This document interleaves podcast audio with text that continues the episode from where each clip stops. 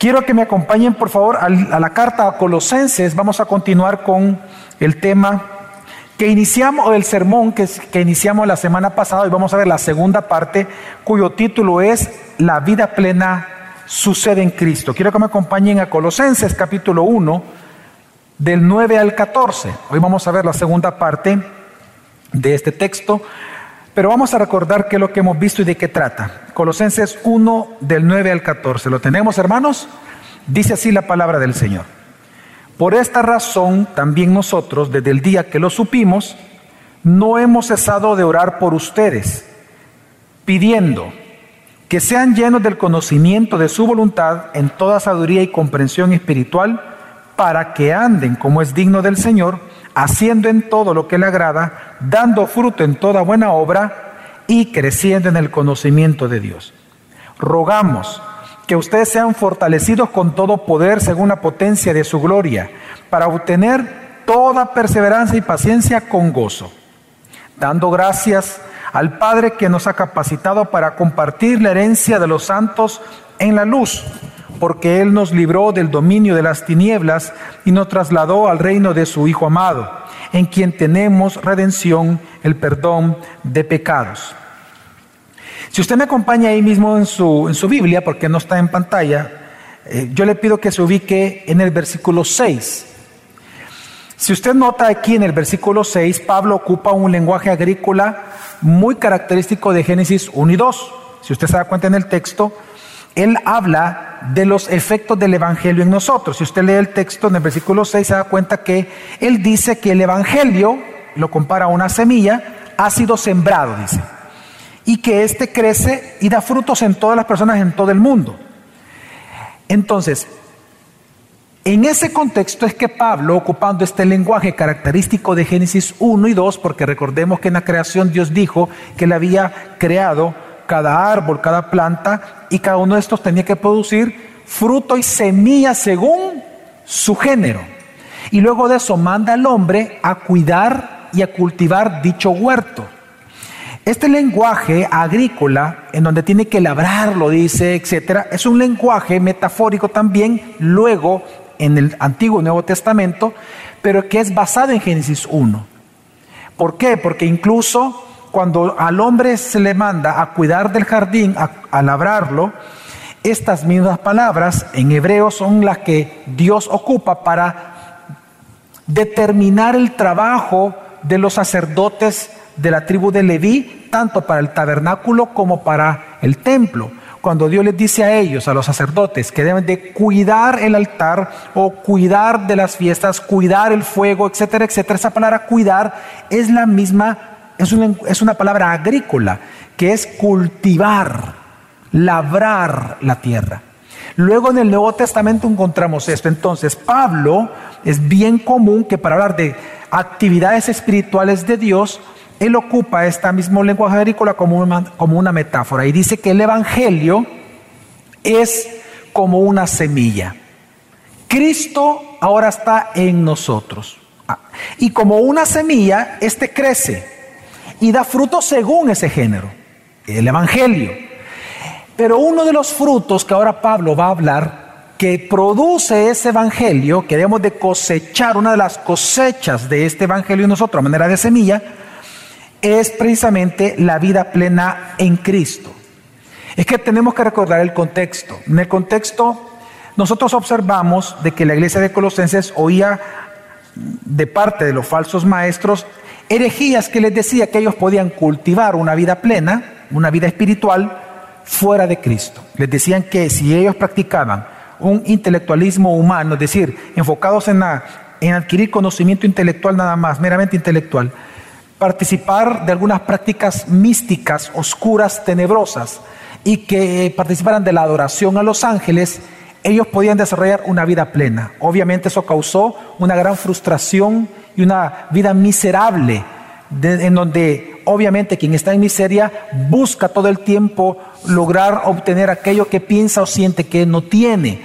Obviamente esto es como aquello que dijo eh, Dios en el Antiguo Testamento, que cavan cisternas supuestamente para retener agua, pero son cisternas rotas, que no retienen nada de agua.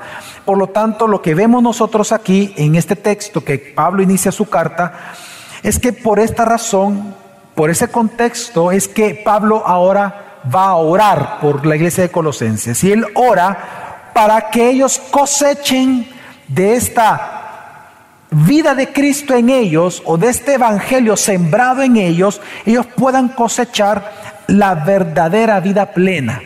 De hecho, si vemos en la estructura del texto del 9 al 14, y lo pido que lo vamos viendo, usted va a ver que ahí él ora por los tres frutos que deben de, o debemos de cosechar o cultivar los cristianos en Cristo. O sea, de Cristo debemos de cosechar tres cosas, porque Él está en nosotros una mente cristiana, usted lo puede ver del versículo 9 al 10, él se enfoca en la mente cristiana, versículo 11, el carácter cristiano, versículo 12 al 14, el corazón cristiano.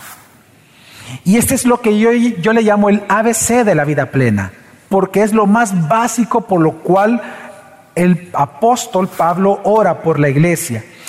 Ahora, si vemos nosotros el texto, le pido que me acompañe, por ejemplo, del 9 al 10, usted va a encontrar que él ora para que a través de la Biblia ellos conozcan a Cristo personalmente, eso se llama epignosis, y que a través de este conocimiento experimental de Cristo por medio de la palabra, versículo 10, puedan obedecer y pueden llevar una vida digna, agradable a Dios, eh, en obras justas todo el tiempo y creciendo en el conocimiento de Dios. Es decir, el conocimiento personal de Cristo a través de la Biblia, de lo que el Espíritu Santo inspira, produce obediencia cristiana. Entonces, si se da cuenta, él se enfoca en la mente del cristiano, que tengamos una mente cristiana sometida a Cristo por medio la palabra para obediencia.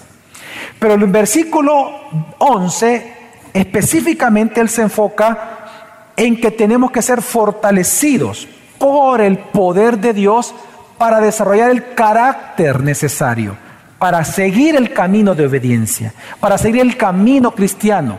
Este carácter obviamente requiere paciencia y perseverancia con gozo.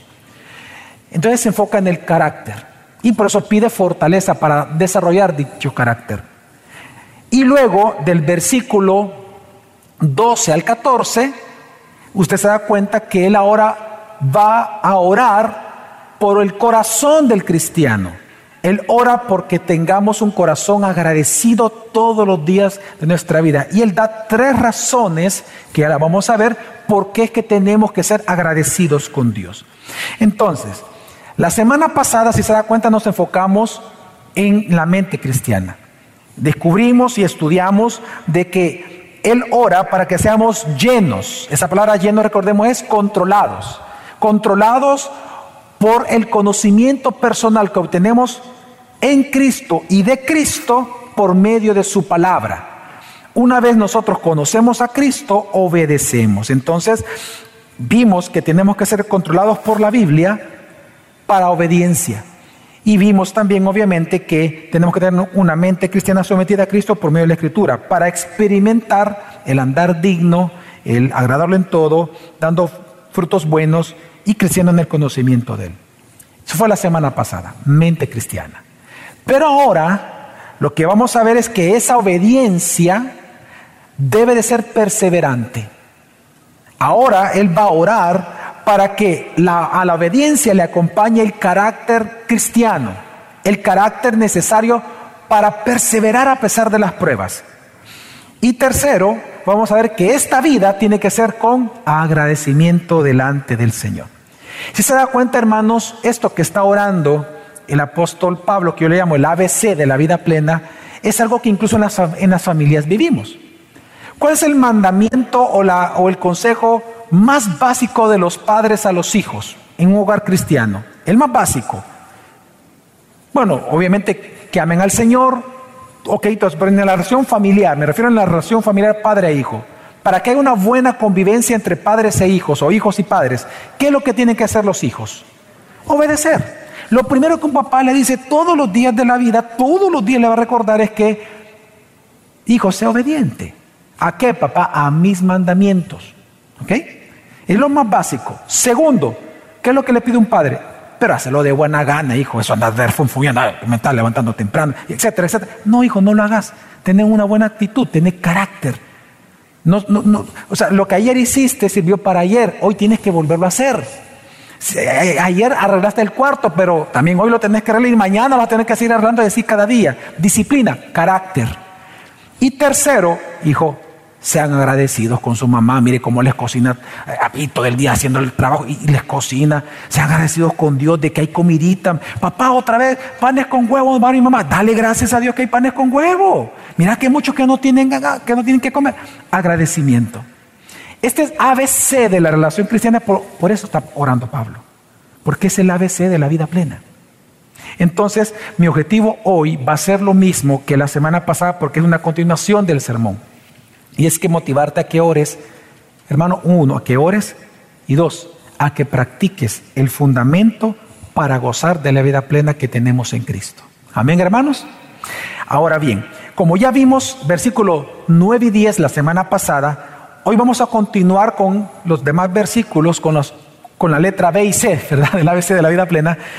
Y vamos a hablar entonces que una vez Pablo ora para que sean llenos o controlados de esa epignosis que viene por medio de la escritura para obediencia, Él ahora va a orar para que seamos fortalecidos con el poder de la gloria de Dios. Mire, que el versículo 11. Uno de los problemas que la iglesia de Jesucristo ha enfrentado en la historia, siempre, en cada, en cada generación, es que se le da mucho énfasis en las iglesias, y es correcto, se le da mucho énfasis al estudio de la Biblia, y a servir en las iglesias locales. Pero casi no se le da énfasis al cultivo o desarrollo del carácter cristiano.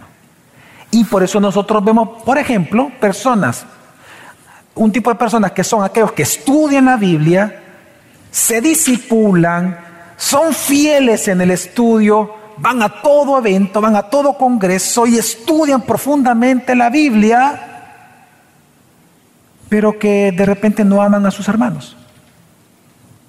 En salvadoreño son creídos, pero estudian la Biblia y son creídos. Y no le hablan a la gente, no comparten. Por otro lado, vemos personas que son muy fieles sirviendo en la iglesia, ganadores de almas. Ganan 50 mil almas al día, porque recuerda que los que ganan almas tienen a, a aumentar el número, ¿verdad? Ganan 50 mil almas al día, pero nunca abren la Biblia para estudiar sus doctrinas. No les interesa. Y usted le pregunta, mira, ¿y cómo es que Jesucristo obró la salvación en la cruz? Ah, no lo sé, pero la obró. Cree en Él y será salvo. Y al parecer, en la historia siempre ha habido este problema, énfasis en el estudio, énfasis en el servicio, pero no hay desarrollo cultivo de la, del carácter cristiano. Por esa razón el apóstol Pablo, en, este ABC de la vida plena, él nos, nos, nos enseña que debemos de cultivar, en primer lugar, una mente controlada por la Biblia, para que dé frutos inmediatos de obediencia. Pero lo segundo que hemos de cultivar de Cristo en nosotros es el carácter necesario para perseverar en esa obediencia. Mente cristiana, carácter cristiano. Ahora, ¿cómo es que Pablo comienza este texto? Es sumamente interesante.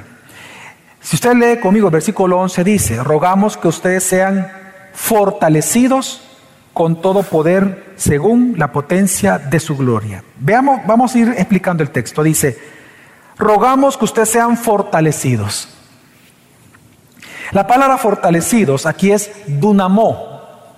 Es una palabra que significa capacitados o energizados o potenciados o en, ya en nuestro contexto bien, bien actual, empoderados, porque viene la palabra poder, dunamis, es dunam, dunamoy, es decir, que sean fortalecidos que sean capacitados o que sean energizados con todo el poder según el poder o la potencia de la gloria de nuestro Señor.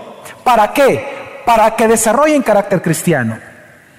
Una primera cosa que vemos bien interesante es que para desarrollar carácter cristiano se requiere precisamente ser fortalecidos, capacitados con el poder de Dios. Eh, yo recuerdo en mis tiempos todavía se ocupan obviamente eh, algunos juguetes necesitan batería para operar y pues obviamente uno siempre anda buscando la mejor batería, ¿verdad? Ah, yo no sé a usted, pero a mí me dolía y me ponía triste cuando me regalaban un juguete y, y a los dos minutos se acababa la batería. O ya no, pues ya no se movía el juguete. ¿Verdad? Siempre la parte de los juguetes en Navidad se regalaban la batería, ¿verdad? que funcionaran por lo menos un día.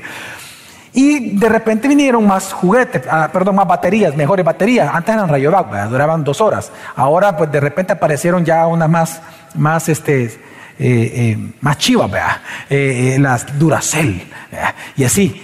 Y yo recuerdo que hubo un tiempo que vino unas que todavía se venden, obviamente las Energizer que un eslogan bien gracioso, es un conejito, ¿verdad? Que está dándole al, bombo. Y el eslogan de ellos es y sigue, y sigue, porque entonces el anuncio no, no para el conejito. Ah, pum, pum, pum, pum. Ok. Pablo de eso está hablando. Pablo eso le está pidiendo a Dios.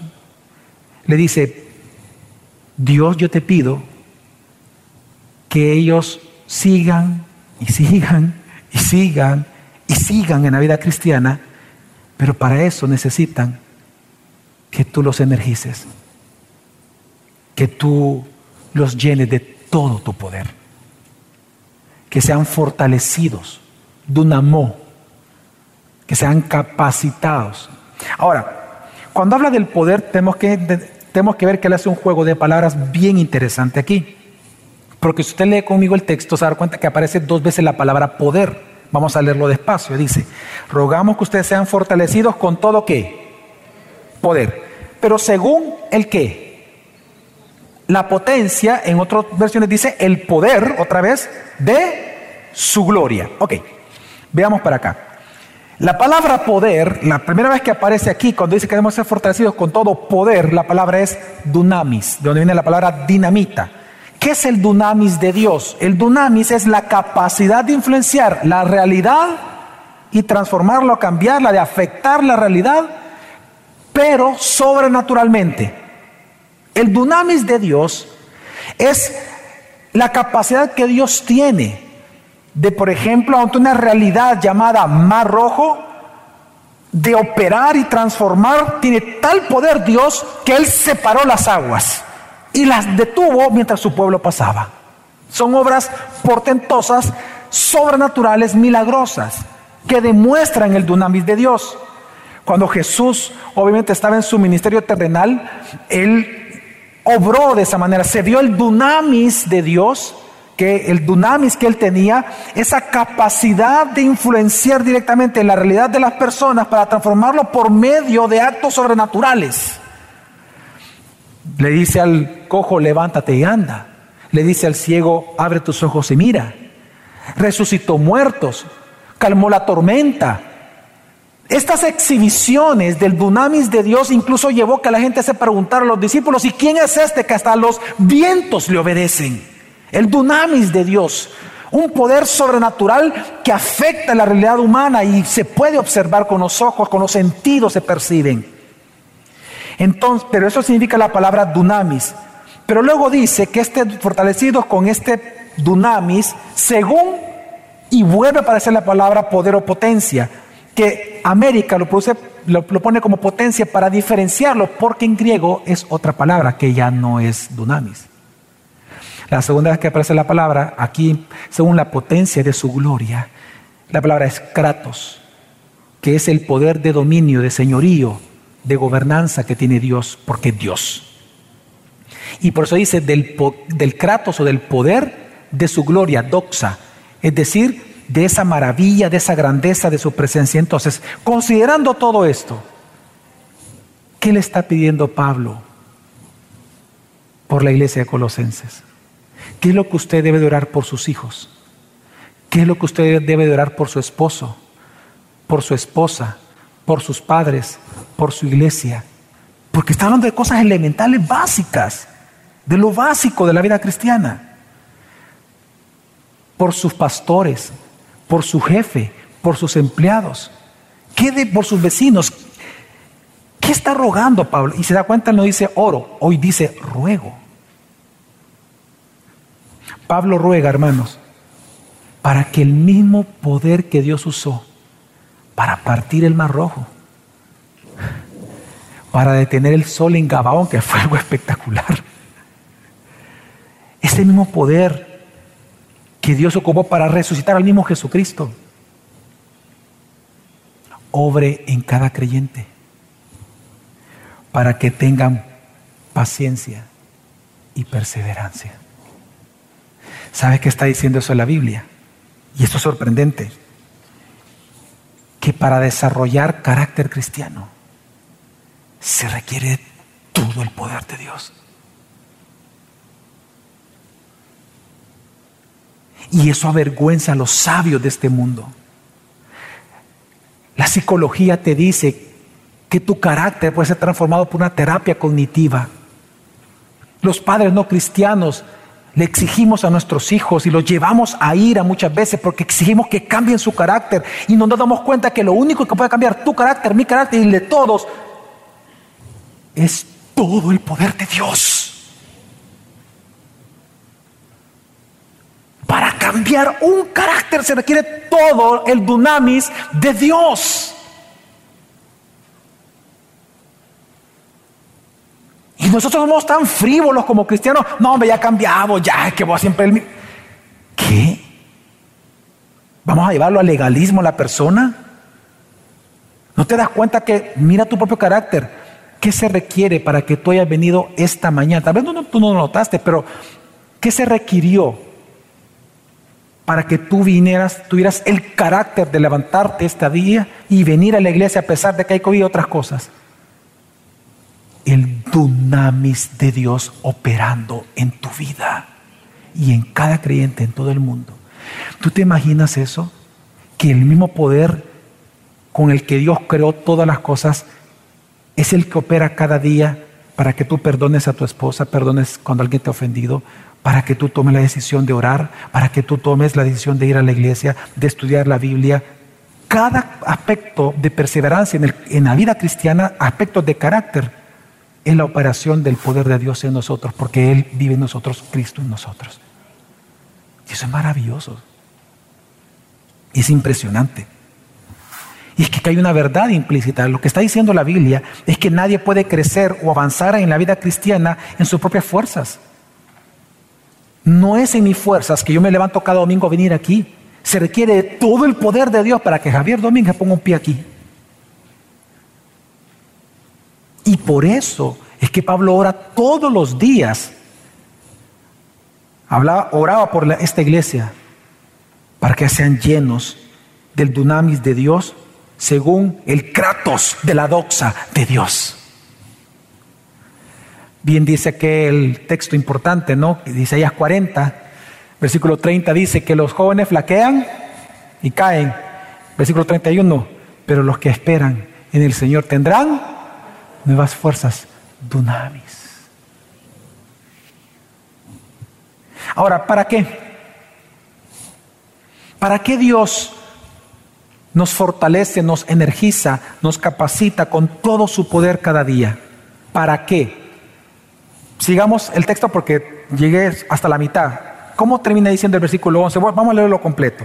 Rogamos que ustedes sean fortalecidos con todo poder, dunamis, según la potencia, kratos, de su gloria, doxa, para obtener, es decir, cosechar, cultivar de Cristo, del Evangelio sembrado en nosotros, toda perseverancia y paciencia con gozo.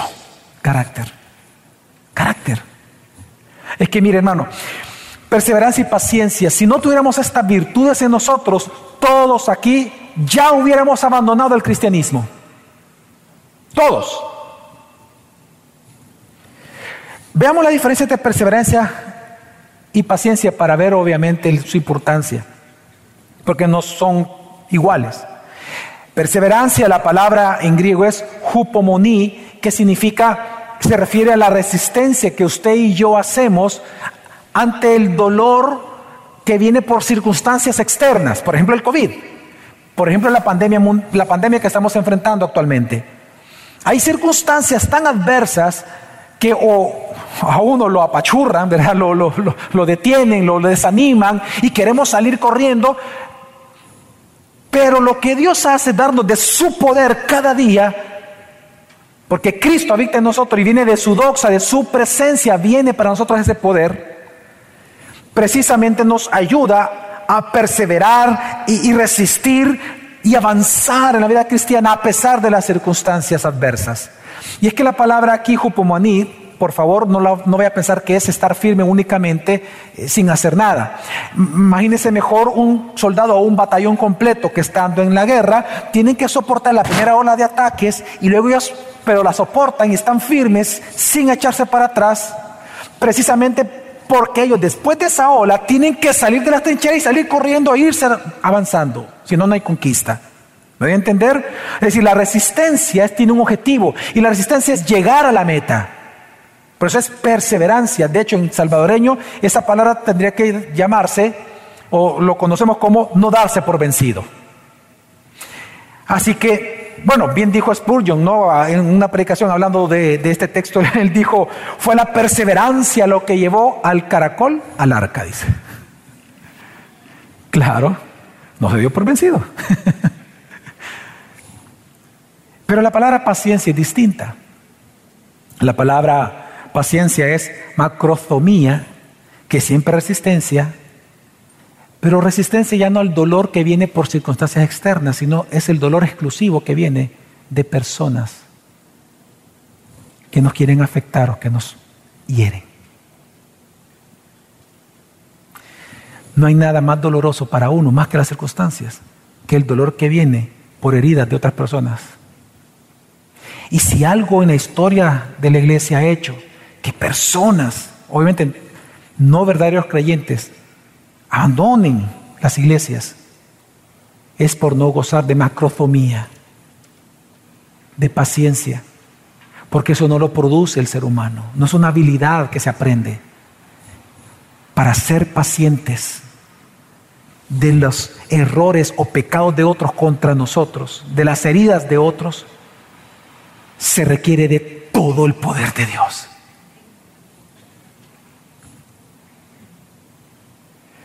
Por eso es que la perseverancia, perdón, la paciencia es lo contrario a la venganza.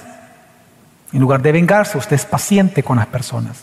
Entonces la diferencia entre perseverancia y paciencia es que perseverancia se refiere a la resistencia acerca de circunstancias. Paciencia es acerca de personas. Y ambas virtudes que las produce el Espíritu Santo en nosotros, porque Cristo mora en nosotros, porque todo parte de la presencia, de la doxa, de la presencia de Dios en nosotros, precisamente ambas las necesitamos para caminar y no darnos por vencidos, no desmayar en la vida cristiana, para llegar a la meta, para el cumplimiento de la gran carrera de la fe. Ambas las necesitamos. Por ejemplo, hay personas que son muy buenos en resistir circunstancias adversas. Pueden soportar que venga el COVID, eh, tener cáncer, por ejemplo. ¿Cuántos de ustedes han visitado personas al hospital que están ya eh, muriendo de cáncer o de cualquier otra enfermedad de muerte? Y usted piensa que usted lo debería consolar, el consolado es usted. Porque resulta que ellos tienen una tremenda alegría y una tremenda fortaleza en las circunstancias que están viviendo. ¿Cuántos han sido ministrados o han visto esos casos? Levanten la mano, por favor. Perfecto. Eso es el Espíritu Santo obrando en ellos. Ahí está todo el poder de Dios concentrándose en ellos. El mismo poder de creación está concentrándose en ellos porque tienen a Cristo y están soportando con gozo, que va a llegar a ese punto, con gozo las circunstancias adversas. Pero resulta que esas mismas personas, yo también lo he visto, no tienen esa misma resistencia con las personas. Y de repente puede venir en ese mismo caso de cáncer alguien que le diga, te lo mereces te lo mereces. O viene el marido, viene la mujer, como estás así ya no me servís, así que mejor me voy. ¿Oíste? Ya tengo el otro, o ya tengo la otra, me voy. Y se derrumba esa persona. Yo conozco personas que son muy buenas en hacer, para resistir circunstancias adversas, pero muy malo, o, pierden la compostura o el carácter, no tienen el carácter o la paciencia para soportar personas. Le voy a dar un ejemplo bíblico, Moisés. Moisés, mire, él solo levantó la vara y ¿qué pasó? ¿Qué pasó? ¿Se partió el qué? El mar rojo. Él era experto, era muy resistente en situaciones adversas. Faraón lo, le decía cosas y él no, y se mantuvo firme. Pero solo llegó a Cádiz y, la gente comenzó a quejarse contra él y dice, ¿por qué nos trajiste? Tú eres el culpable, mejor estamos en Egipto. Aquí nos estamos muriendo de hambre y nos estamos muriendo de sed. ¿Cuánto deseamos las aguas frescas de Egipto? ¿Y cuánto deseamos la carne de Egipto? Y tú, Moisés, sos malo, nos has traído aquí. En eso Dios le dice a Moisés, Moisés, solo háblale a la roca y brotará agua. Pero Moisés, como estaba tan afectado, problemas de carácter, tan afectado, para lo otro fue muy bueno, pero en ese momento fue tan feo que golpeó dos veces molesto la roca, en vez de hablarle a la roca como Dios se lo había ordenado. ¿Y qué le costó ese error, error o pecado a Moisés?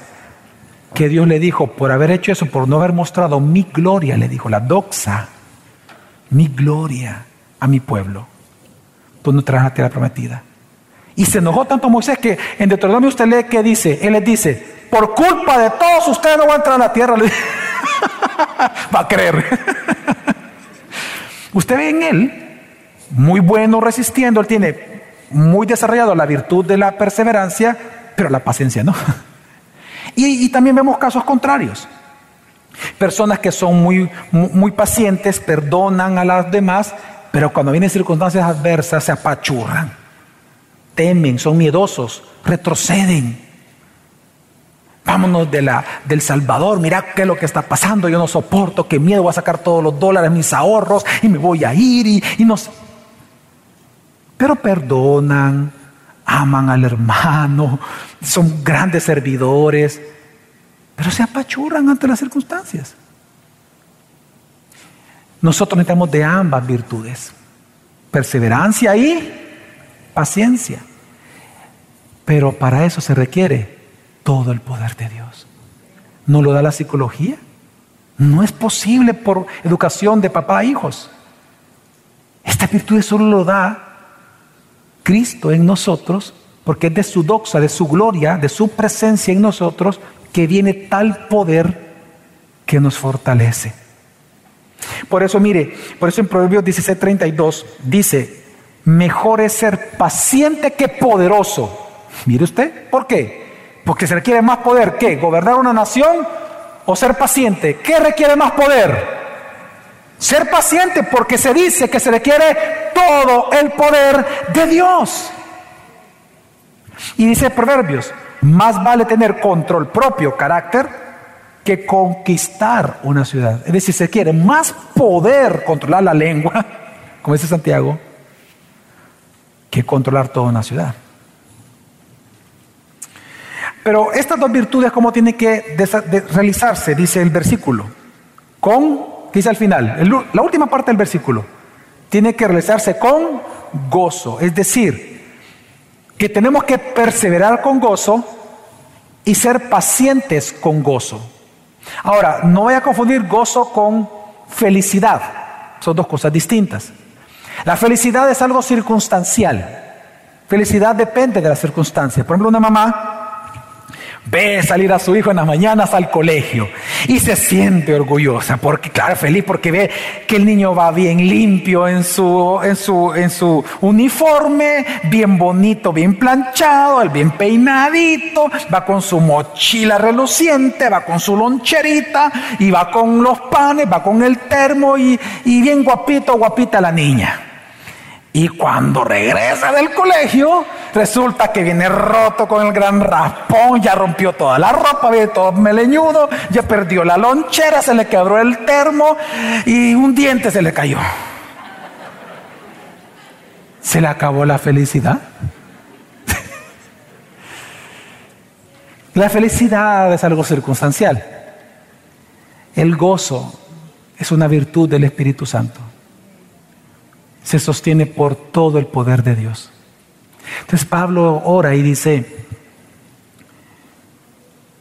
yo ruego que ustedes sean fortalecidos, Dunamó, con todo el poder que Dios dispone, según la presencia de Cristo en ustedes, para que sean perseverantes con gozo y pacientes con gozo. Carácter cristiano. Así que, para experimentar la vida plena en Cristo, hermanos, nosotros necesitamos perseverar con gozo en las pruebas y ser pacientes con gozo con nuestro prójimo. Pero para ambas cosas necesitamos ser capacitados o fortalecidos o energizados con todo el poder de la gloria misma de Dios. Por esa razón, roguemos a Dios, hermano, cada día. Ruegue. Su hijo tiene problemas de carácter. Su esposo, su esposa, es el pecado. No es poniéndole 50 psicólogos respetando la profesión, pero no es poniéndole 50 psicólogos que va a cambiar el carácter de ellos. Se requiere todo el poder de Cristo en ellos. Ore. Amén, hermanos. Y mire, y eso es lo que demuestra lo que somos en Cristo. Y, y, eso es la vida plena, parte de la vida plena. Mire, hay un texto que si bien se refiere, Pablo, a las características de un ministro, pero usted puede ver ahí cómo funciona el poder de Dios en un cristiano. Es en 2 de Corintios capítulo 6, va a estar en pantalla del 3 al 6. Usted no me pierde el texto todavía de, de Colosenses. Dice así, Vivimos, ahí está hablando de la vida cristiana, vivimos de tal manera que nadie tropezará a causa de nosotros y nadie encontrará ninguna falta en nuestro ministerio. ¿Por qué? Y él explica, en todo lo que hacemos, es decir, la vida diaria, demostramos que somos verdaderos ministros de Dios. ¿Cómo lo demuestran? Con, con paciencia, con el carácter cristiano. Y él explica Paciencia, paciencia para qué? Y usted va a dar cuenta que primero se va a referir a las circunstancias y luego a las personas. Dice, con paciencia soportamos dificultades y privaciones y calamidades de toda índole. Fuimos golpeados, encarcelados, enfrentamos a turbas enfurecidas, trabajamos hasta quedar exhaustos, aguantamos noches sin dormir y pasamos hambre Probamos lo que somos por nuestra pureza, nuestro entendimiento, nuestra paciencia, nuestra bondad, por el Espíritu Santo que está dentro de nosotros y por nuestro amor sincero. Versículo 6 dice, probamos lo que somos por medio del carácter cristiano. En otras palabras, una manera de probar que somos hijos de Dios es porque tenemos el carácter que produce Dios en nosotros. Amén, hermanos. Todos estos textos nos enseñan varias cosas. Número uno, hermanos, que no solamente basta con obedecer.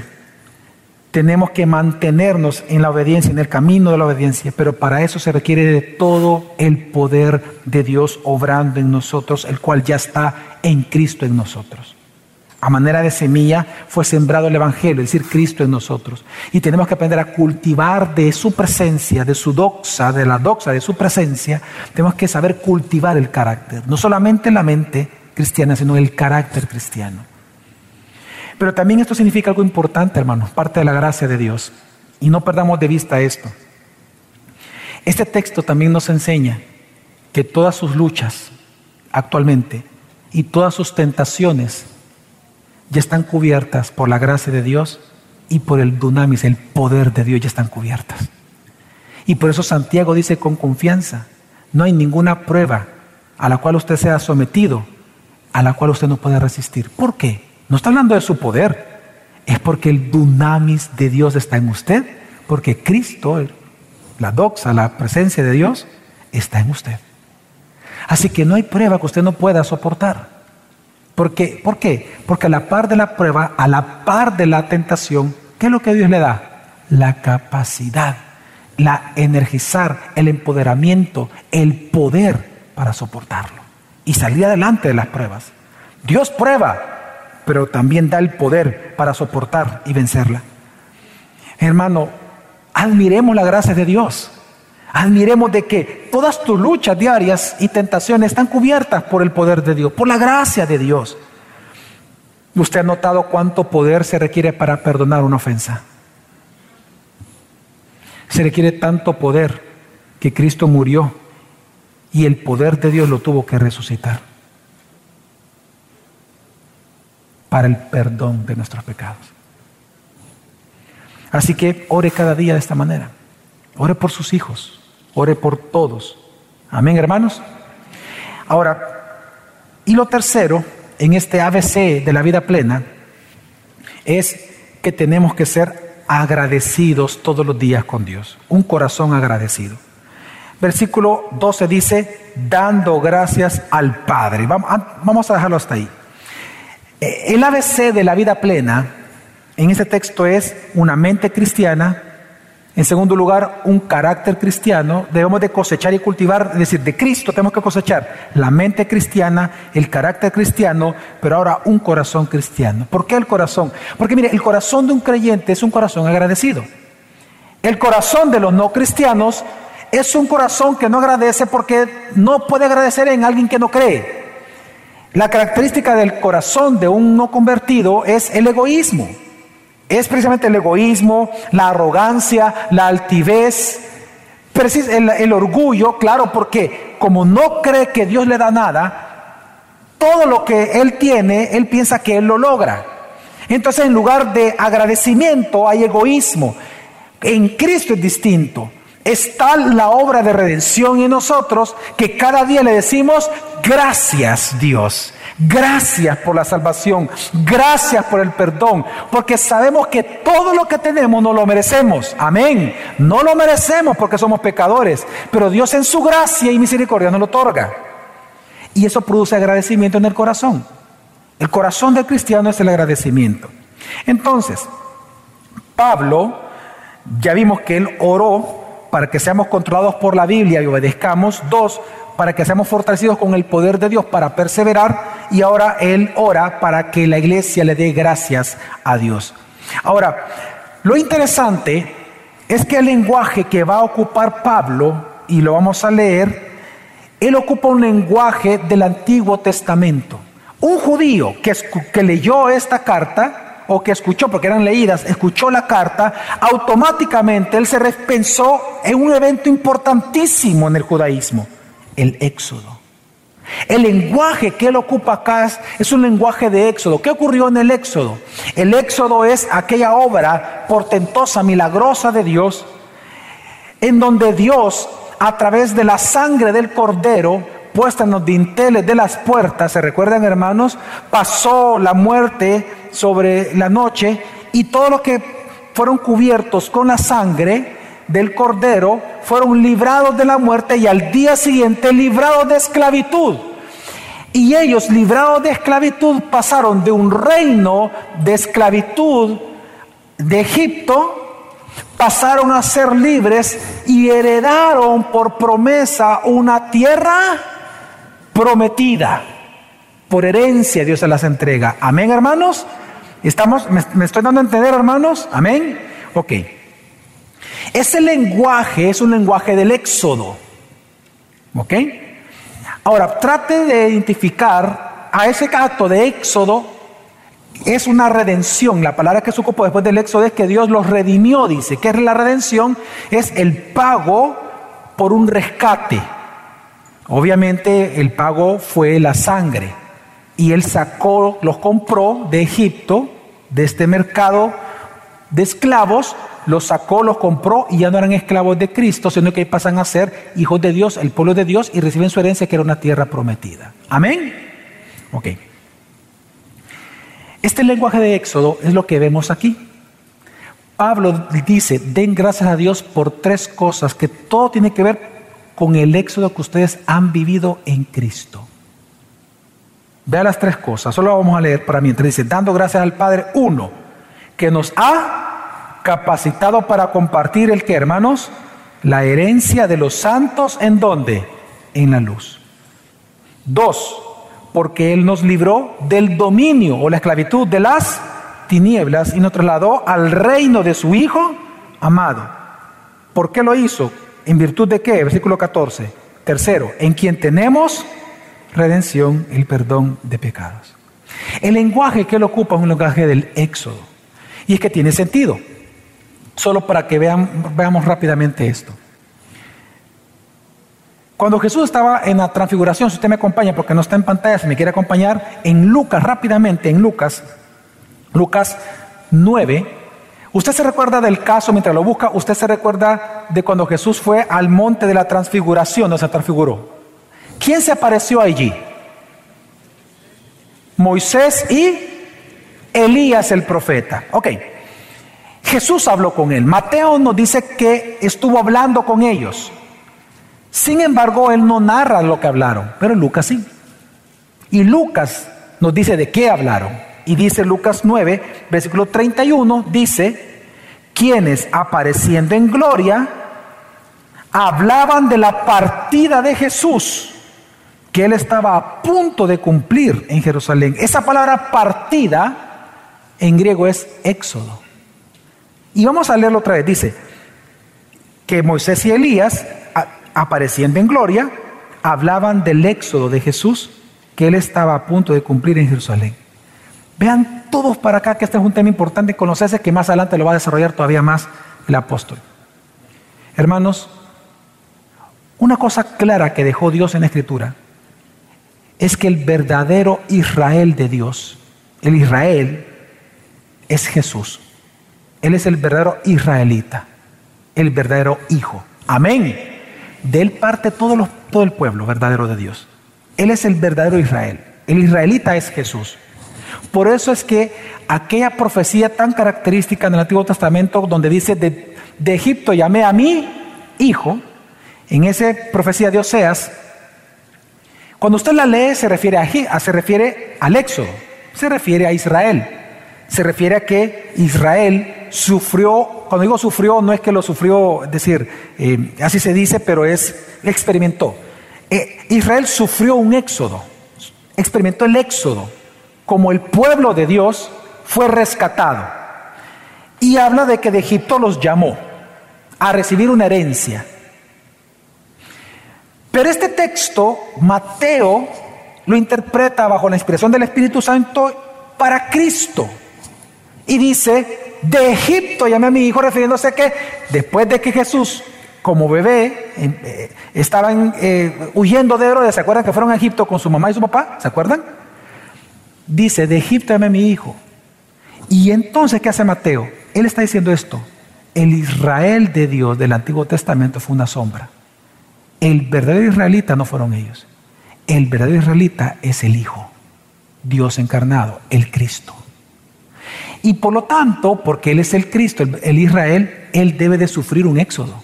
¿Y cuál es el éxodo? La cruz. En Él, ahora nosotros ya vivimos nuestro éxodo.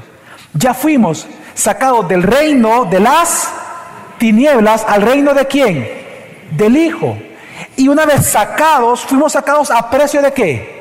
De sangre, la sangre del Cordero. Y nuestros pecados fueron perdonados. Hemos sido redimidos, comprados, y hemos sido trasladados y ya hemos sido capacitados para gozar de la herencia que se nos ha sido entregada. Amén. ¿Es el lenguaje el que está hablando aquí Pablo? Un lenguaje de éxodo, del éxodo que hemos vivido. Entonces, ya entendiendo eso, se entiende fácilmente los siguientes textos y dice, entonces, tres razones por las cuales tenemos que dar gracias a Dios cada día, hermanos. Número uno dice, que Dios nos ha capacitado, nos ha hecho aptos, es en griego, para compartir la herencia de los santos en la luz. ¿Cuál fue la herencia del pueblo hebreo en el Antiguo Testamento? La herencia de su redención, la tierra prometida. ¿Cuál es nuestra herencia? Nuestra herencia es Cristo mismo. Así que Dios te dice a ti, debes dar gracias a, a Dios cada día. Y lo primero, porque en Cristo en Él, tú has recibido una herencia y estás capacitado para gozarla, esa herencia, para cultivarla y producir fruto. esa herencia es Cristo en ti. Amén. Segundo lugar, versículo 13, porque Él nos libró del dominio de las tinieblas y nos trasladó al reino de su Hijo amado. En segundo lugar, mire, la segunda razón por la cual tenemos que darle gracias a Dios, hermanos, todos los días, es porque ahora nosotros somos hijos de Dios y participamos de Cristo. Ya no se requieren prácticas esotéricas o místicas como los herejes de aquel momento estaban diciendo que debían de practicar para, para, que las personas tuvieran esa herencia espiritual o gozarla. No, ya no, ya no se requiere de nada extra porque tenemos a Cristo. En Cristo, Él como el verdadero israelita, ahora nosotros somos, como dice Pablo, el verdadero Israel de Dios. Es decir, ya somos libres. ¿Y libres para qué? Somos libres de esclavitud del pecado, pero ¿para qué? ¿Para hacer lo que nos ocurra? No, somos libres ahora para amar, para adorar a Dios, para congregarnos, para estudiar la palabra, para asombrarnos de su gloria, para temerle, libres para obedecerle, libres para vivir para la gloria de nuestro Dios. Amén. Porque estamos en Cristo. Y esa es una razón por la cual tenemos que darle gracias, que somos libres en Él libres de la esclavitud del pecado. Amén, hermanos. Y entonces da la tercera razón que está unida, versículo 14, en quien tenemos redención, el perdón de pecados. La redención, como les decía, es el pago que uno hace en un mercado, como cuando usted va a comprar tomates y usted paga por los tomates. La redención es un término comercial en donde se refiere a, en un mercado de esclavos, de esclavitud, éramos esclavos del pecado, hijos del diablo, pero por la sangre de Jesucristo, que fue el precio, la sangre de Cristo nos compró como esclavos, pero Dios nos hizo amados en su Hijo. Y ahora somos hijos de Dios y nuestros pecados han sido perdonados para siempre. Por lo tanto, si algo inmerecido hemos recibido en Cristo como el perdón de pecados por precio de sangre, demos gracias a Dios todos los días por eso. Seamos agradecidos con Dios, hermanos. Demos gracias a Dios. Demos gracias a Dios. No seamos como, ese niño caprichoso. Otra vez panes con huevo. Ay, aguacate, a mí no me gusta el aguacate. Pues solo soy. Sea agradecido con Dios. Porque tenés comida, tenés libertad, tenés una herencia, tienes una tierra prometida que es Cristo, tienes la capacidad de gozarlo, tienes justificación, tienes libertad en Cristo, tienes salvación, tienes una familia, tienes una iglesia. Hermano, seamos agradecidos con Dios. Entonces, ¿cuál es el resumen de este texto desde la semana pasada hasta ahora? Hermanos, Cristo y su Evangelio, como una semilla, han sido sembrados en nosotros y esta crece y da mucho fruto. Y uno de esos frutos es la vida plena. Pero esta vida plena debe de ser cultivada. Debe ser cultivada. Debe ser cosechada. Por eso tenemos que orar por tres cosas. Para que seamos llenos, es decir, controlados del conocimiento de la voluntad de Dios para vivir para Dios. Segundo, orar para ser fortalecidos con todo el poder que proviene de la gloria de la presencia de Dios en nosotros para poder perseverar. Y tercer lugar, demos gracias a Dios por el éxodo que hemos experimentado ahora en Cristo Jesús. Éramos hijos del diablo, esclavos del pecado, ahora somos libres en Cristo y somos hijos de Dios santos para siempre. Demos gracias a Dios. Vamos a orar.